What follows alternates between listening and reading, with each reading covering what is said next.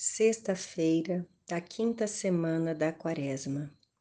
De novo, os judeus apanharam pedras para apedrejar Jesus.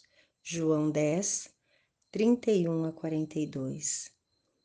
Entre em oração usando os meios necessários: posição corporal, quietude interna e externa, composição vem do lugar da cena bíblica petição da graça. Mobilize sua interioridade acolhendo os pontos indicados a seguir. Estamos nos aproximando da Semana Santa. A liturgia realça o aumento de tensão entre os judeus e Jesus. À medida que Jesus vai aprofundando seu ensinamento, também aparece a enorme diferença existente entre o que os judeus aprenderam da tradição e o que o próprio Jesus lhes quer transmitir. E vão aparecendo as doentias murmurações. Sabemos que a murmuração se expressa de inúmeras maneiras, formando uma montanha de ressentimentos, queixas, críticas ácidas, etc entrando numa espiral de amargura e fechamento. Murmurar é contraproducente e nocivo. É difícil conviver com alguém que só murmura, e poucas pessoas sabem como responder às queixas feitas por quem expele seu veneno interior. À medida que a pessoa se deixa arrastar para o interior do vasto labirinto das suas murmurações, ela fica cada vez mais perdida, até que no fim acaba se achando o ser mais incompreendido, rejeitado, negligenciado e desprezado do mundo. O relato evangélico de João deixa transparecer outro pecado de raiz, o fanatismo.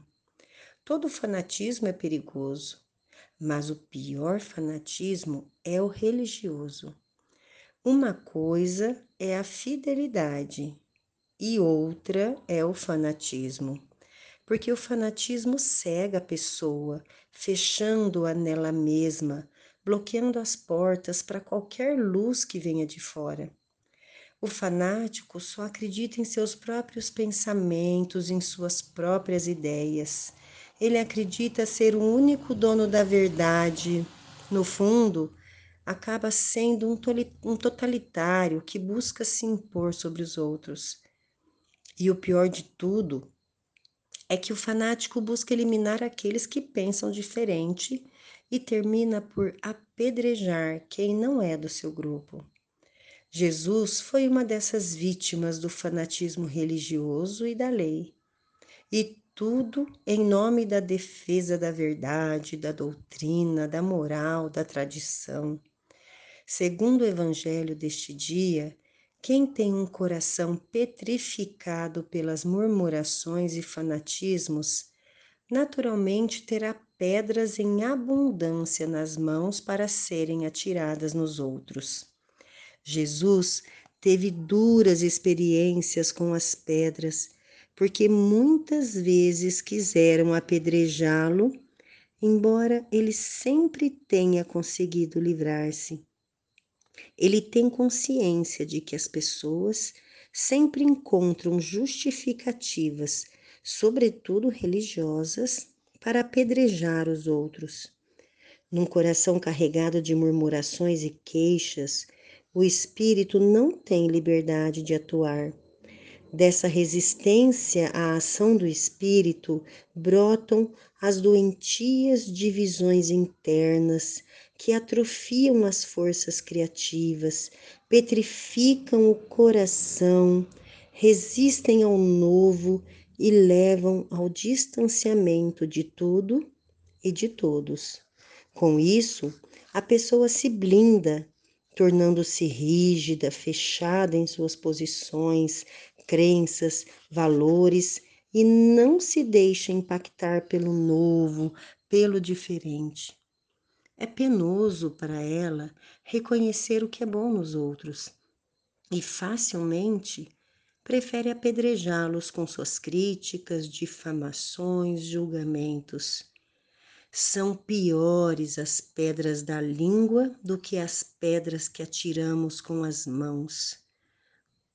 Como quebrar os ferrolhos da intolerância, do fanatismo, dos preconceitos e estender as mãos para acolher e surpreendente e o novo? Como passar do coração de pedra para a morada da fonte de água viva? Leia atentamente o evangelho indicado para a oração de hoje, quando chegamos ao ponto alto do conflito de Jesus com as autoridades religiosas. Diante de Jesus, desvele, tire o véu de sua vida. Onde você sente maior rigidez?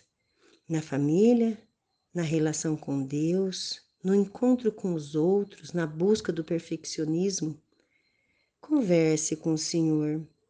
Repita em seu coração: Senhor, dá-me um coração de carne em vez de um coração de pedras. Dá-me mãos que se estendem ao que está caído. Arranca das minhas mãos as pedras que tenho para tirar sobre os outros. Amém. No final da oração, Dê graças por esse momento e registre no seu caderno de vida os movimentos mais fortes do coração e as inspirações que surgiram. Isso poderá ser partilhado no seu grupo de vida. Boa oração.